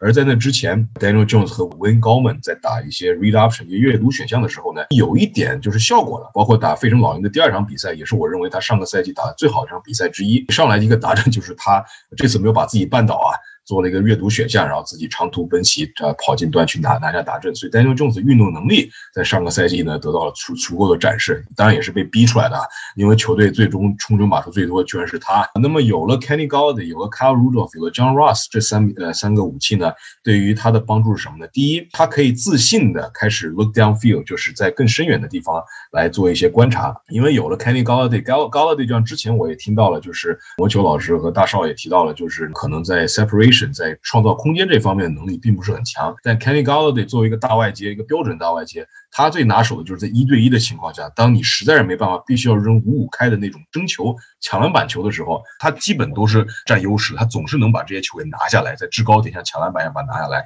把一帮脚位给 moss 一把。之前解说的比赛中，他也有这样的表现，而且都是在关键的档数。虽然在上个赛季自己的合约年因为受伤的原因只打了五场比赛，但是在一些关键的档数还是能看出来他曾经作为联盟职业碗级别的这个外接手的能力的。而且他还很年轻，二十七岁，所以我相信他职业生涯。他的巅峰实力还没有全部耗耗尽。之前呢，解说的比赛中，他在打美洲虎和猎鹰中。大家可以看看，在一些关键的档数，其实都帮助了 Stafford 空中把球拿下来，拿下个大码数的接球。那么除了 Kenny Galladay、Kyle Rudolph 作为一名经验丰富的近端锋，对于 Daniel Jones 来说，如果他的进攻线不能保护好他，之前打老鹰的比赛，我记得第二次打第一球就是给擒杀了啊。所以说他可以尽快的就看一些短的路线，而他在执行一些中短距离的这些传球的时候呢，对于他来说，他已经展现出了一定的这个成长了。所以 Carl Rudolph 有这么一个经验丰富的一个接球目标啊，会是很好的一个。补强。那么，至于 John Ross 的话，John Ross 虽然他的这个切球，他的这个作为一个外接手，他的这个天赋，呃，一直没有能发掘出来，也没有能表现达到大家的预期。是吧？之前选秀大会让大家惊艳了一把，跑出了一个四十码的记录的速度，但是黄油手以及在辛辛那提猛虎一直没有能打出来。那么 John Ross 更多是作为一个能拉开拉开空间的这么一个外接手，其实呢是给对方让对方的二线有一定的这个会有一定的压力。虽然他可能 确实接球能力并不是很强，但是他的速度摆在那里，所以说可以制造一些空间。所以从这三笔签签约来讲，纽约巨人队是给了 Daniel Jones 在三个层面都有一定的帮助，中距离和中短距离给了 Kyle Rudolph。长传的这个威胁给了 Kenny Galladay 和 John Ross。那么对于 Daniel Jones 来说，以及对他们的总经理 Gallman 来说，其实很重要就是看 Gallman 的眼光是不是正确的，以及 Daniel Jones 能不能在自己的下一个赛季完成一个质的一个进步。他确实有很多需要补强的一个地方，但是作为一个年轻的四分卫来讲，他还是有潜力的。而且我相信巨人队在最近的一系列失败的选秀之后呢，这个休赛季有这么多的自由球员的这个动作，其实也是一种知道自己必须得有侵略性的进行签约，才有可能弥补之前的过错了。他们这个休赛季我没记错的话，一共是花了，就是算总额的话，合约一共是花了两亿美元啊。当然这不是现在就已经付了的，这种受保障的金额呢是一点二亿美元，所以也是他们今年最 aggressive、最有侵略性的一个自由市场的动作了。这是挺好的一个信号，证明他们管理层并不想坐以待毙，而是想把主动权掌握在自己手里，搏一把。不管怎么说，不要让自己的球迷们失望。我总结一下啊，就傅老师的意思是，Daniel Jones 是个好孩子，我们要给他机会，给他条件，让他有机会证明自己。但是呢，上期节目里面，莫老师和大少给大家泼冷水，大家不要看 Josh Allen 这个例子那么香。觉得有些四分卫能够在三年级还能救活，你们不要把这个例子推广到其他地方，不要瞎想。Daniel Jones 基本上已经完蛋了。那石马老师，你觉得怎么样？就 Daniel Jones 这位同学还有的救吗？他会是巨人一个合格的 franchise quarterback 吗？我个人觉得 Jones 还是可以有救的，因为我就在巨人这个行当，主要我还觉得是进攻线的问题呢，让十分位在这个位置上呢，可能受发挥的影响是非常大的。当他们把一系列的位置给补强了以后呢，从刚刚傅老师所说的中短长码的冲了以后呢，那他可能对于进攻线的依赖会不会变得稍微弱一点？然后从而呢？能够激发他那时候所谓的一些潜能出来，因为其实我们在第一赛季的比赛中，我们可以看出 Daniel Jones 是有那么一些让人看到希望、看到各种方位上的可能性。上一期节目呢，我也听说有老师说是他各个位置上的一个传球都是一些负值。那如果撇开这些所谓的负值因素去看，其实我们在某一些 p a y 是某一些档数里面，我们是可以看出他是有这个能力去传一些 tie window 的一些传球，也可以去。很准确的进行一些长传，特别是两边费路线或者是一些深远路线的一个打击呢，还是有的。加几句吧，就是我觉得之前也提到了他在各个传球上的数据很难看，但同时我们也要注意一点，就是他去年的接球目标真的是没有太多好的选择。虽然那个艾文英格拉姆最后还是入选了那个职业碗，但是如果你看一下他的数据的话，他那个是有十一次吊球的，所以说也有很多黄油手。他在一些关键档数呢，也有有一些球其实担忧这种传的没有什么问题，但是 Ingram 就是接不到。然后我没记错，打牛仔就有一个这样的镜头，也是被浪费掉了。所以说这种球呢，其实对于一个年轻的四分卫来说是很有打击的。那么这时候他当他的队里面有了 Kyle Rudolph 和 Kenny Galli 这样的老将，接球接的比较稳的老将的时候呢，相信他的自信心也会呃提升，然后对他的发挥来说也会有不错的一个加成的。更多来说呢，就是上个赛季阵容的不稳定，以及一些还是他自己的一些问题，导致了他一个糟糕的赛季。但是就像石马军说的。有一些闪亮的一些场面，也是证明他还是有潜力的。那么就看他这个休赛季能不能真正的找到自己提高自己的秘诀，然后把自己也不用说像完成像约约什阿伦那样质的飞跃，但是能有一个比较显著的进步。那么巨人队在未来在国东呢还是很有这个竞争力的。而且对于他们的管理层来说，还是那句话，就是他们宁可多花一点钱尝试一下，也不要就是说我我毛毛草草的马上就换一个四分卫。因为毕竟金融已经跟他们打过两个赛季了，你再给他一个机会，比你重新找个四分卫、重新设计新的一套进攻战术体系要好。而且我没记错的话，他们今年的那个教练组也有一些新的安排，好像换了个新的进攻线的教练。所以说下个赛季还是有很多未知未知数的。那么具具体是正面的还是负面的未知数呢？这个就要看了。那么好，我现在是非常笃定的。为什么？因为去年的话，我。理论班的一个惨痛教训就是把 Josh Allen 给编得太惨，然后他突然活了，导致理论班被啪啪的打脸。现在我这边支持。Daniel Jones 的言论也有了，反对 Daniel Jones 的言论也有了，呃，实现了完美的对冲，不怕被打脸了。那么接下来我们聊今天新的话题，石马军呢，大家都知道也是包装工用户啊。我们上期呢就特意的包装工的很多签约就没有说，想必很多绿包的球迷啊也很想听一下各位老师对于我包休赛期到目前为止的操作。我们看一下这个休赛季的话，其实对内的话，可能他的动作会稍微大一点。我们首先看一下，他是签下了 Aaron Jones。四年四千八百万的一个合同，然后印证了一句广东的一句老话，就是做生不如做熟。一个好的进攻体系呢，其实需要一个好的球员，那但是呢，好的球员他需要的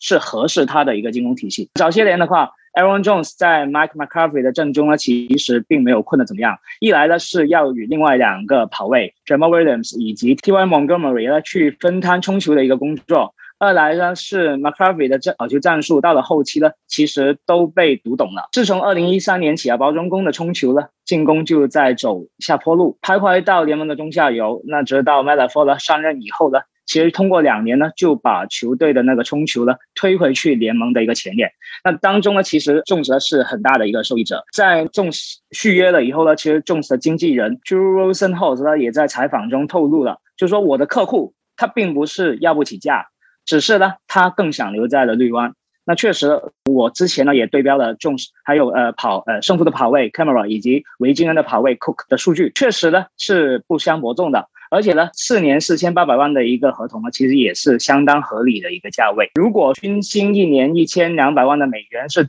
体现了那个 Jones 的身价的话呢，其实那么合同条款的一个设置，他 Jones 对于他自己的一个定位了。这份合同我们抛开 Win Now 的一个大饼啊，那每个人都说绿湾的做法就是签 Jones，他是因为考虑到 Win Now 而放弃了 Lindsay。那其实呢，我们并没有看出绿湾有很多的那个 Win Now，我只是看出了 In No，就是。他很少在自由球员上面去找一些球员回来补强，而都是一直在打哈哈。所以呢，收回中这份合同所表现出来的，给我感觉呢，就是他的姿态相当低啊。保证金部分呢，只有签约保证金的一千三百万的一个美元，然后第一年呢是四百四十七点五万的美元，那其实是相当于跑位 Fantastic 年薪的一半，有效的降低了球队的。薪资负担，那所以如果说包装工过两年把它用完以后，把它裁掉或者交易到的话，呃，其实球队所承担的一个 demon 里的压力是相当低的，而且呢，这样的话他就会给予球队有更灵活的一个操作空间。为什么 Jones 的姿态会这么低呢？其实一来呢是 NFL，我个人觉得还是一个买方市场啊，很多合同其实看着金额很大，但实际上很少球员能够把钱都通通拿到手，合同的一个保证金额越大。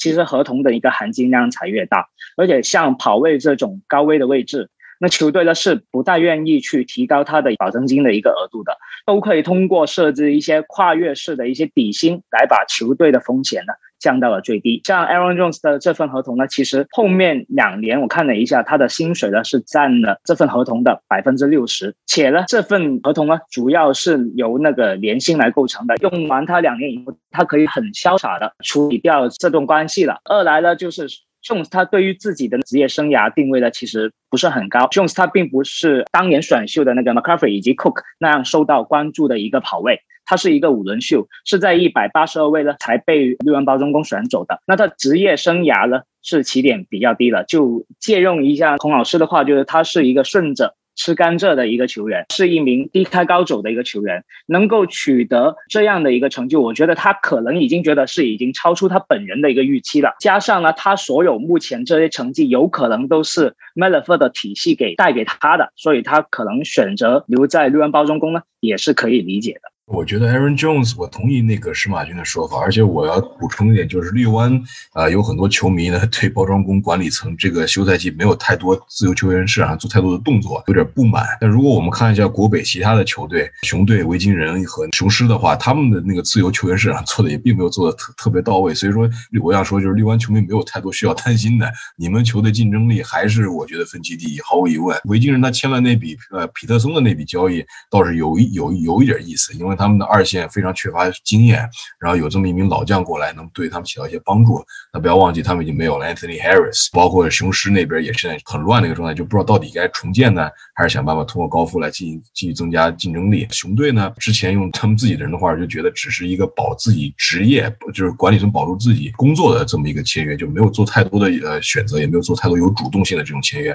所以说，我觉得绿湾自由球员市场上的更多是求稳，而在求稳这个目标上面，他们已经做到了。所以说没有什么太多需要担心的，尤其是 Aaron Jones，他的那个使用率并不是很高，所以说我们一直都说跑位是一个高损耗的一个位置。那如果看一下最近两个赛季 Aaron Jones 的这个使用率的话，其实并不是特别高，所以说他还是有他的油箱里还是有不少油剩在里面的。然后我相信他在一个自己熟悉的体系下也能发挥大作用。其他的话倒是很有意思，就是猫温斯没记错应该去了雄狮吧，所以说下个赛季两个老队友也会互相呃交手，这个也是值得期待的一个小小看点。那下一个球员呢？如果我们理论班是一个视频节目的话，我现在就可以放名场面了。大家去想象一下国联决赛，Kevin King 被海盗打爆的画面。这个球员呢，得到了包装工的续约。石马军你怎么看？刚刚说到了 Aaron Jones 啊，那如果说另外一个操作是让我觉得值得吐槽的话，那就是那个 Kevin King 的一个签约。那 Kevin King 如果要说 Kevin King 跟 Aaron Jones 之间有什么共同点的话，我第一时间就想到，可能两个人在就上个赛季的国联决赛的时候呢，都出现了一个致命的失误。那可能包装公司考虑到了好事成双，所以那个要不把 Kevin King 也签过来吧？那我印象中啊，Kevin King 在包装工里面的四年呢，就只打了一个赛季的好球，那就是二零一九赛季。那如果这份六百万的合同呢，是在二零一九年那个时候包装工提出来要续约的话，那我会给些掌声。但如果是他的现在给的，那我综合他新秀合同年的那个综合表现来看呢，我觉得包装工大可以省下这笔钱。尽管他的那个合同呢看起来很合理啊，因为第一年他只占了可能只有一百九十七万美元的一个薪资空间，那其余的保证金呢是通过 w a y 来来均摊的。但是他在超级碗上对阵海盗的那个表现呢，确实是很难去讨好我们这些球迷的。而且呢，如果作为包装工球迷的话，队内肯定可以把话说的有多狠就说的有多狠了。我甚至可以说，就是 Kevin King 的话，真真的可以就离开球队也。是没问题的，但是呢，我又考虑到了有一个呃很大的一个问题，就是对外的话，那我们必须要为自己的主队找些开脱的理由嘛。那我主要的开脱理由就是包装工的防守球员的缺口实在是太大了。那如果我们能够在选秀之前就能够定一个偏 B，那我们考虑到 Kevin King 可能是一个偏 B 的话，那我们在选秀的时候有可能就会把这个东西作为一个保底的选项。那我们即便在选秀过程中心仪的那个球队的球员被选走了，我们也用不着在去。担心就好像上一年我们首轮选了个 QB，那我们就会为自己解脱说，哦，因为白板里面的小球员啊已经被飘走了，我们只能把这个签位价值最大化，所以我们要必须选一个 QB。那今年的话，我们大可不必了，我们可能就会说，我们至少有个偏 B 了，我们可以在脚位、防守、截锋、内侧线位、安全位上面，我们虽然有需求，但是我们有偏 B，我们可以在首轮里面挑选，即便某一个球员走了，我们还是可以有选择的。那可能这个是为我球队选择 Kevin Gang 找一个开拓的一个理由了。接着说一下自由球员的未来的推测吧。那我自己个人觉得，包装工二零二一赛季，因为他会迎来新的一个防守协调员 Joe Barry。那 Joe Barry 他的防守体系其实是更加需要一支年轻、有活力、有速度的防守队伍。所以包装工呢，如果你说从自由球员选择一个资深脚位，或者是资深的一个内侧线位，当然我这里说的一个资深就是年纪大的那种啊，就资深的一个内侧线位的可能性呢，我觉得基本是为零的。内侧线位 c a m e Martin 以及 Chris Barnes 他其实是满足了他的需求的。虽然 Kevin King 刚刚也说了，也吐槽了他可能有很多不满足的地方，但是其实呢，上赛季公羊的防守呢也没有堆那太多的以防守后卫就没有堆太多人在 Tackle Boss 里面的，但是他们的防跑呢是能够排在了联盟的前三的。那当然你会说，可能 Aaron Donald 在前线的一个震慑力呢，为公羊的防跑呢提供了一个很有力的保障。那当然了，其实呢，我们看到他的防守后卫之间的联防呢还是配合的相当好的，这对于防守后卫的一个情报能力呢以及速度是有要求的。所以我觉得包装工会在周球员选择一些资深的一个脚位以及资深的那个线位的可能性，我觉得基本上是为零的，因为他们可能是追求有活力、有速度的一些脚位，或者是移动能力强的一些线位。那反倒是在自由球员市场的话，我觉得包装工未来可能会更加关注防守截锋，就例如 Gino Atkins 这一类球员呢，包括他自己正中的一些原来并没有签约的，像 Lancaster 这些这样子的一些 BT 或者是这样子的一些防守线呢，我觉得可能才是他们的一个目标。在选秀上，包装工还是很有余地的。就我看了一下，他们目前有兴趣的一些球员，今年呢其实算是一个选秀大年了，多个位置呢都有人才济济，脚位就是其中一个位置。那么包装工现在比较感兴趣的脚位呢，其实就有像 NFL 民宿啊，Santy Samuel 的儿子 Santy Samuel Jr. 来自于佛罗里达州立大学，之前的 Pro Day 我也看了视频，我认为年轻人还是很有潜力的，而且有他爹的那种风范。而且有意思的是，跟施马军聊一下，当时那个 Samuel 在大学的时候有一次一对一面对那个 AJ Dillon，现在的你包强力跑 AJ Dillon，当时有大概五十磅还是六十磅那个体重的差距吧，但是 Santi Samuel Jr. 完成了一个很漂亮的情报，所以说我觉得这种球人才呢，包装工是可以在选选秀大会中选择选中的。除了这个之外呢，还有就是一个包装工球迷很期待的一个新人，虽然个子不是很高，但是速度非常快，体测的这个数据非常爆炸，也是包装工球迷们求贤似渴的这么一个位置在外接手的选秀上，所以我觉得他们的可能性还是很多的。而且就像石马军刚刚说的，先准备好一个 Plan B，然后再看呃休赛季的时候那个训练的时候会不会做出一些新的一些调整，包括训练营的时候，对于绿湾的管理层的这个决定呢，不要一棒子打死，有时候还是需要点时间来沉淀的。转向其他球队，在上上期一百零八期里面，喵老师是专门分析了 J.J. Watt 来到红雀的这笔签约，这个大家确实非常惊讶。除此之外呢，红雀还有很多其他的操作，就相对来说我们看起来就比较正常一点的。孔老师说正常一点，其实也是让很多球迷们已经感到很惊讶的一些签约了，其中就包括 A.J. Green，A.J. 格林来到了红雀队。那么 A.J. Green 虽然在最近两个赛季已经不是那个当年连续多个赛季签马曾经可以跟 Julio Jones 啊相提并论的那个男人了，但是呢，这这也跟辛辛那提。糟糕的这个球队的环境有关，他上个赛季其实表示非常消极的状态，就是如果你们不想用我的话，那干脆让我走吧。他如愿以偿来到了一支更有竞争力的球队，来到亚利桑那红雀，将会跟 DeAndre Hopkins 组成一个非常让脚位们令令人生畏的这么一个组合啊。那么其实以 Kyler Murray 这种传球的倾向来说，AJ Green 会对他起到很大的一个帮助，因为 Kyler Murray 是一个有觉很有这种枪手心态的这么一个四分卫，他喜欢认准强点的位置扔，所以说去年 DeAndre Hopkins 这个目标数如此之高，包括那个名场面绝杀了比尔那个球，一个人在三个人头上来了个 readymoss 那么一个接球，其实也侧面反映就 Kyler Murray 对自己的这个绝对的强点是有绝对的信心的，而且他会敢于去扔这种五五开的球。那么现在他一边有了 AJ Green，一边有了 DeAndre Hopkins。如果看 AJ Green 的话，他去年有一组数据很让人称奇的，就是他的在 catching traffic，就是在多人包夹、多人夹击的情况下，这种接球有对抗下的接球呢，他接球成功次数排在联盟第三的。那么这个数也就证明这名老将虽然在上个赛季并没有打满，但是还有相当的这种竞争力。同时，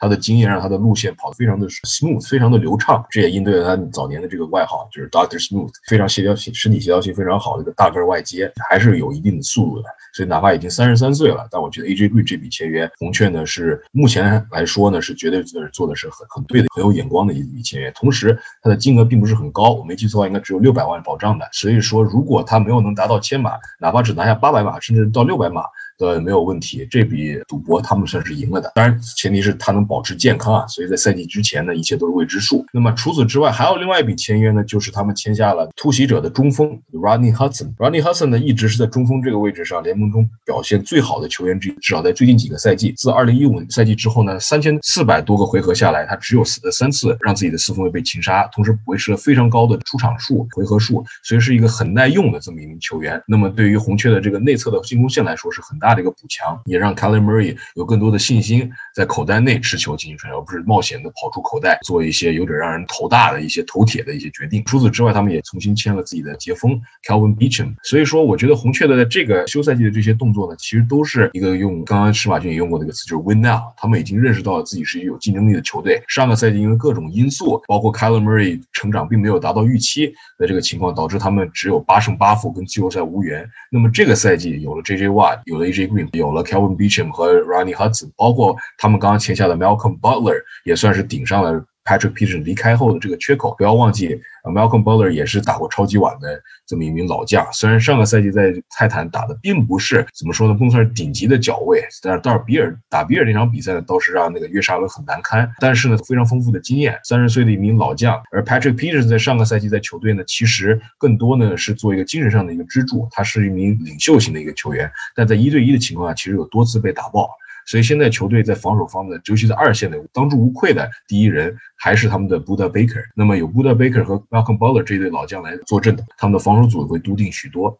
所以说我还是比较看好红雀在这一系列签约之后，在国西呢，他们的竞争力可能会更上一层楼，同时也再一次加大了就我们说的地域分区的这个难度啊。说到的那个 AJ Green 呢，其实早两年也是绿湾包装工啊，各个球迷 YY 的一个对象啊。罗杰斯其实一直都被公认是那个缺少的进攻武器啊。AJ Green 呢，他的适用动性很强，无论是站在了大外接的那个位置上，或者是朝外接的位置上，他都可以有一个很强的一个输出。在上个赛季，包中宫的球迷是担心他的健康，然后呢就情愿他不要过来了，因为我们也不需要一个一过来就受伤的球员。结果呢，人家健康的打满了十六场比赛，那这个赛季呢，我们又要去担心人家的表现。他说人家十六场比赛可能只取得了五百二十三码，然后这个码数的话，可能连正中的一个我们经常掉手的一个掉手王都不如。那这个时候我也等待着被打脸，因为其实我们看了一下，刚刚傅老师也说了，他的合同是一年六百万的一个签约，那其实这个金额是刚刚好跟那个 Kevin King 的一个签约是一样的，Kevin King 也是一年六百万的一个签约，但是在这个位置上呢，他可能保险公司选择了那个 Kevin King，然后并没有说去积极的追求能用的一些外接手，那我们也静静的看着绿湾包中工在二零二一这个赛季上，在外接手的这个位置上看一下他在选秀有什么作为，然后也看一下最终是不是我们还是被打脸了。然后然后 AJ Green 在红雀呢，他有一个很好的输出，然后很大的一番作为，然后我们就只能看着眼馋。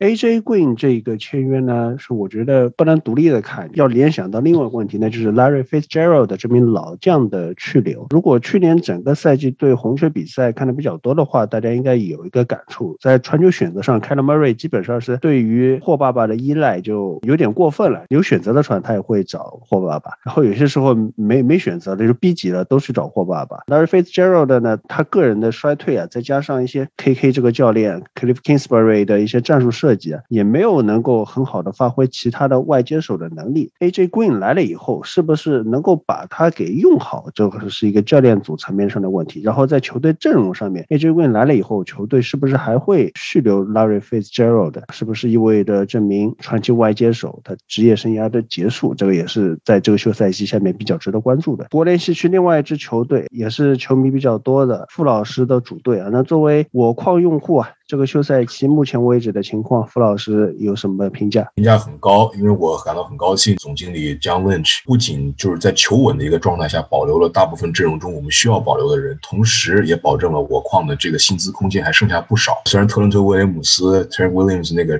金额高的吓人的合同，乍一看让人很炸舌，但实际一看，他因为他这个构架其实还是留下了不少空间的。同时，我们也签了呃 Jason Verrett 这一名在上个赛季其实防 DeAndre Hopkins 防得非常好的一名角脚卫。也是一名重新证明了自己的一名老将脚卫，然后我们也要保留下来 k y Williams，倒是 Witherspoon 去了隔壁的海鹰。除了这些签约之外呢，虽然 Kendrick Bourne 走了，但我相信他并不是一个不可替代的这么一个球员。同时，我们也重新签了 Jackie Start 虽然 Tart 上个赛季并没有维持健康，但他在健康的时候呢，也是我我矿的防守组比较重要的一员。所以我总体来说，我对于我矿这个休赛季的这个这些续约这些动作都是很满意的。而且他们还签下了那个 Alex Mack，Alex Mack 之前我在解说猎鹰。的比赛呢，其实我对他的这个状态是有点存疑的哈，因为呢，感觉他被圣徒的内侧的防守线给打爆了好几次，尤其是欧耶马特。但是如果仔细看数据的话，发现其实他是联盟表现比较好的一个中锋，虽然岁数已经上来了，而我矿呢确实比较需要补进内侧这个位置。但是就我这这一切评价都发生在我矿很让人意外的一笔交易，获得了今年的选秀的第三顺位，获得探花签。其实我觉得 John Lynch 之前这一套操作呢，其实都让人很满意。但最后这个操作呢，其实要有让人有一点摸不着头脑。我觉得确实需要采取主动权，然后你能拿到第三个探花秀的这个位置呢，你可以选择选一名就是有才华的四分卫，尤其是今年有五名四分卫可能在首轮被选中，而现在呼声比较高的我矿可能会选择一个是那个 Zach Wilson，另外一个呢就是 Justin Fields 或者 Trey Lance 也也有可能啊，还有一个选择，这也是少数派的一个观点，就我们可能会在第三顺位拿下 Jamar Chase，来自于路易斯安那州立大学的外接手，在自己的大二赛季已经证明自己是大学橄榄球最有才华的外接手，哪怕现在 Devontae Smith 拿了那个海斯曼之后，也是让人感到很惊艳。但我觉得 Jamar Chase 才是上限最高的一名球员，至少在目前的这个预测来说。不过，因为这个第三顺位探花签而丢掉了未来的一些首轮签，那这个做法其实是有点不太像那个 John Lynch 也一贯的这个作风的。他如此的 aggressive，其实我觉得还是因为上个赛季因为各种各样的原因，尤其是伤病，把我们四十九人给伤成了轮椅人啊，所以说导致他对这个赛季呢，他更要额外的抓住机会，尽量的把自己的这个夺冠窗口呢，充分的利用到，也是进入了 win now 的这么一个状况。所以我觉得，如果我们要选一名四分卫的话，根据之前 Adam Schefter 报道的，就是还是会让 Jimmy G 来打首发啊，让大波来打首发，因为毕竟他是更了解体系的一名老将，也是曾经跟我矿一块打进超级碗的一名四分卫，也算是给他最后一个机会。如果他不能打出来的话，那么很不好意思，你的位置要让给年轻人了。刚刚在吃饭的时候也跟朋友聊到过，其实，在进入联联盟之后，一个年轻四分卫的成长速度是非常快的。如果我们选了一名呃有才华，同时态度也端正的一名四分卫，像 Zach Wilson 和 Justin Fields 这样子，如果他们迅速上位的话，对于我矿来说并不是一件坏事。不要忘记，我们有 Colin Kaepernick 的这个先例。当然，能不能复制是另外一回事啊。但是可能只是作为自己一个主队球迷的这么一个憧憬，甚至是妄想。但是不管怎么说，我们要保持乐观的。毕竟上个赛季伤的实在是太厉害了，这个赛季这个休赛季的一系列动作，还是让我们对下个赛季充满了期待的。那我顺着这个话头，我再问一下傅老师，理论班一直强调的一个观点是 mediocre quarterback 陷阱，就是平庸四分卫陷阱，就是他这个四分卫不好不坏，他不太坏呢，让你的球队呢总是有机会去进入季后赛，但是呢，他的不太高的上限呢，就像前一年的超级碗那样，在最后时刻需要一个四分卫站出来的时候，拥有精英四分卫的酋长马霍姆斯他实现了逆转，而吉米 G 他却连守城都做不到，理论班就。强调球队在经营建设的时候啊，就是有可能的话，就是要摆脱这个陷阱，抓到了一个精英级别的四分卫，能冲冠的四分卫，把你这个上限铺好了以后，再去建设球队的其他方面。那么从这个角度上来讲，John Lynch 这个操作，就是在 Jimmy G 不是那么好的情况下啊。当然，我也想问一下傅老师，就是你对 Jimmy G 他这个四分卫，他算不算一个平庸四分卫？你怎么看？就是如果如果他是个平庸四分卫的话，那 John Lynch 现在这个操作是不是就符？和这样的舰队逻辑了呢？我觉得，首先，John Lynch 他最看重的一项都是进攻线和防守线，因为他认为这个球线上的战争是最需要赢下来的一仗，只有打赢了这一仗，才有及时来谈别的东西。这一点一直是他的这个舰队方针的最重要的一环。对于四分卫来说呢，我觉得 Jimmy G 我们对他的这个评价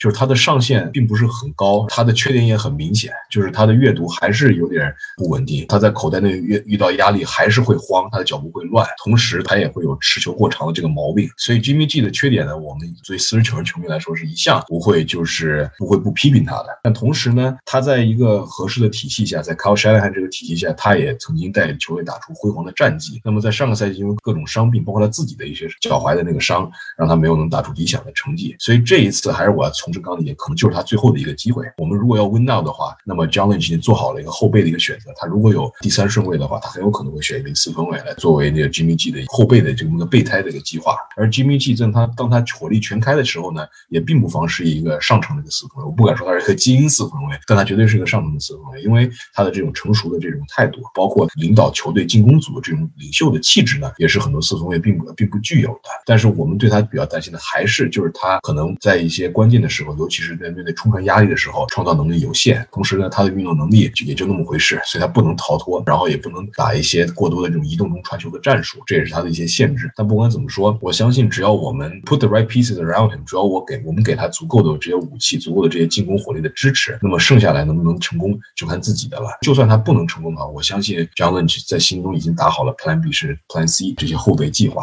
接着再聊国联西区的球队海鹰，挖走了锂矿的 Kerry Hyder，我觉得还是稍微有点肉疼的，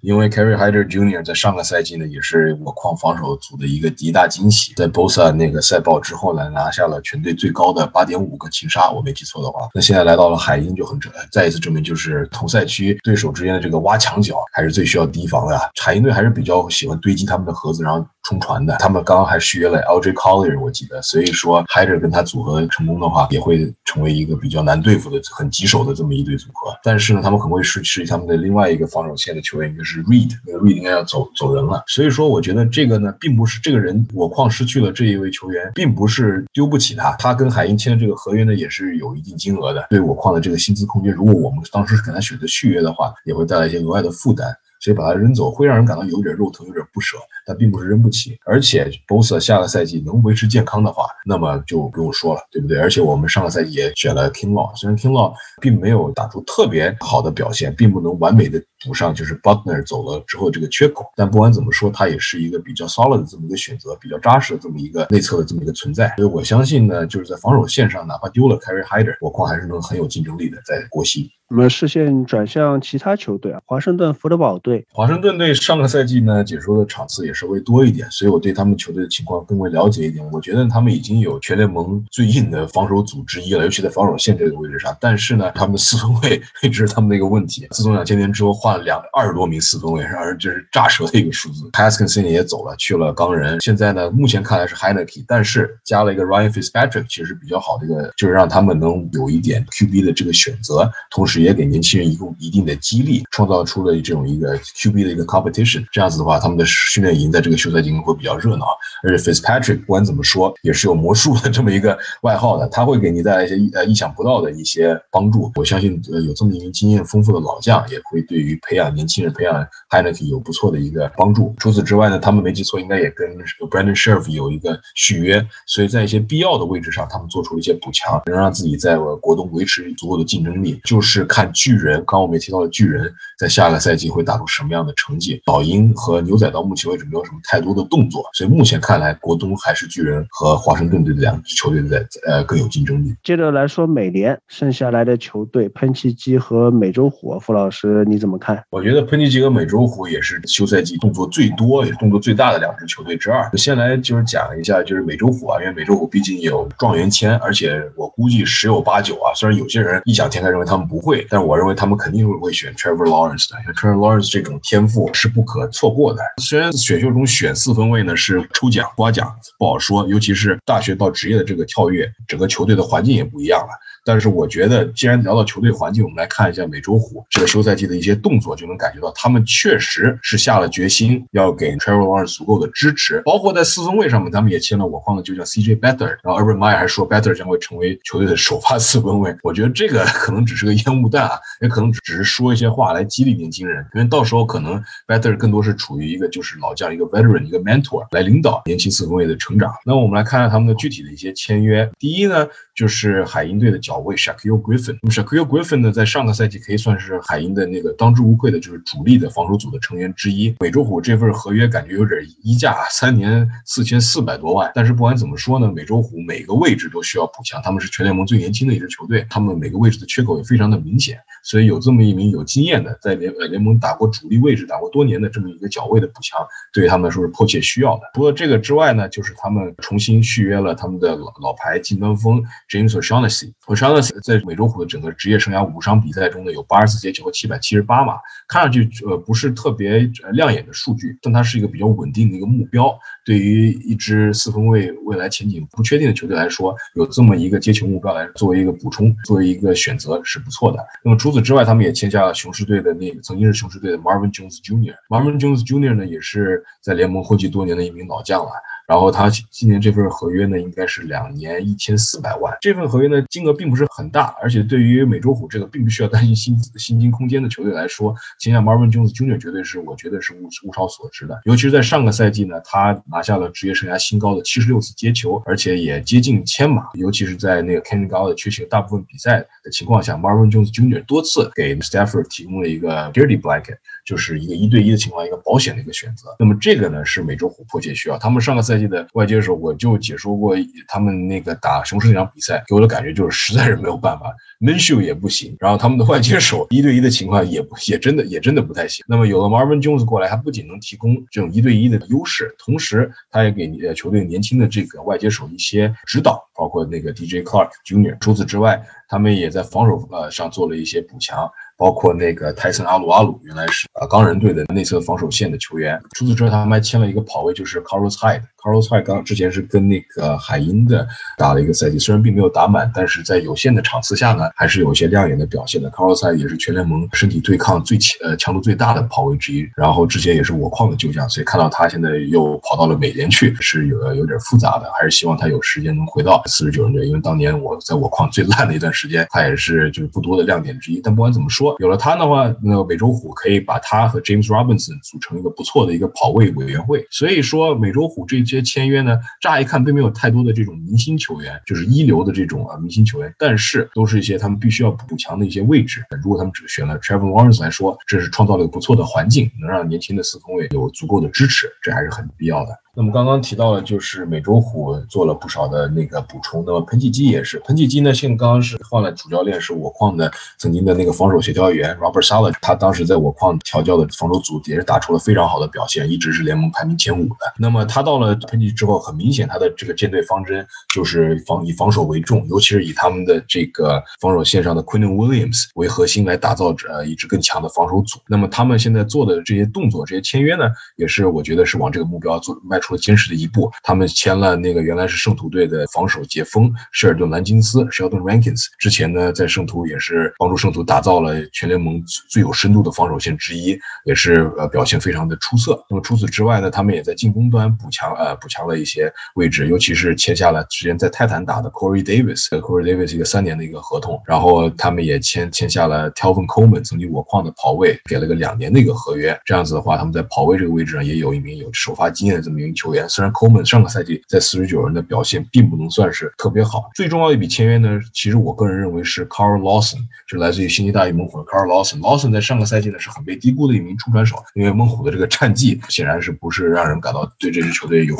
很关注的这个欲望，但是有了 Carl Lawson 之后，再有了 Sheldon Rankins 跟 Quinn Williams 呃组成的这支防守线，就有了足够的这种强力选手，能在美东呢杀出一条血路。除此之外，他们也用了很重要的一个球队的特权标签，到了那个 Marcus May 的身上。Marcus May 呢是他们上个赛季不多的防守亮点，之前在魔球理论班的这个节目上我也提到过，就是我认为这是他们防守的核心球员之一，有很强的这种呃 playmaking 的能力，对球的嗅觉很强，而且他上个赛季虽然有一球比较搞。笑啊，就是那个屁股超节，也是去年经典的镜头之一。但从这个球来说，侧侧面也能看出他对球的制造失误的能力是值得肯定的。而且他无论防传和防跑都有足够的覆盖范围，在 Robert Sala 的这个条件下，成为一名满场飞奔的这么一个选手。喷气机在这一块的话，看了一下，他们其实在休赛季的那个操作的也是非常多的，就包括刚刚傅老师所说的一些防守的球员啊，包括 Corey Davis 啊、Carlson 啊等等。那我其实看到了他们在那攻防两端的那个。补充都是相当丰富的一个一个组合。今年在整个进攻端，它补充的那个跑位啦。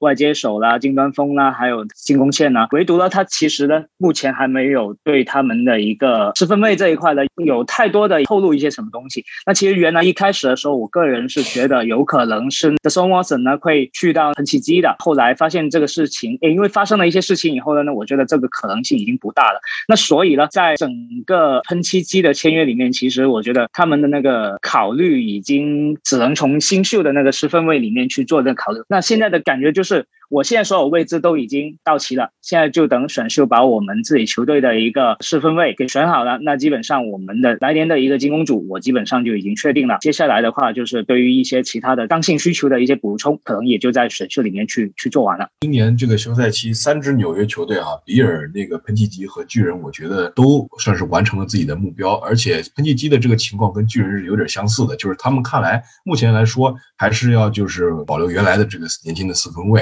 虽然。他们之前的表现并没有能让人感到满意，但不管怎么说，他们决定还是相信他们，再给个一次机会，同时也在他们身边提供足够的这些帮助，能不能打出来就看他们了。相信这也是美东和国东在新赛季的一大看点。好，以上就是本期的魔球理论班，我们下期再见，拜拜。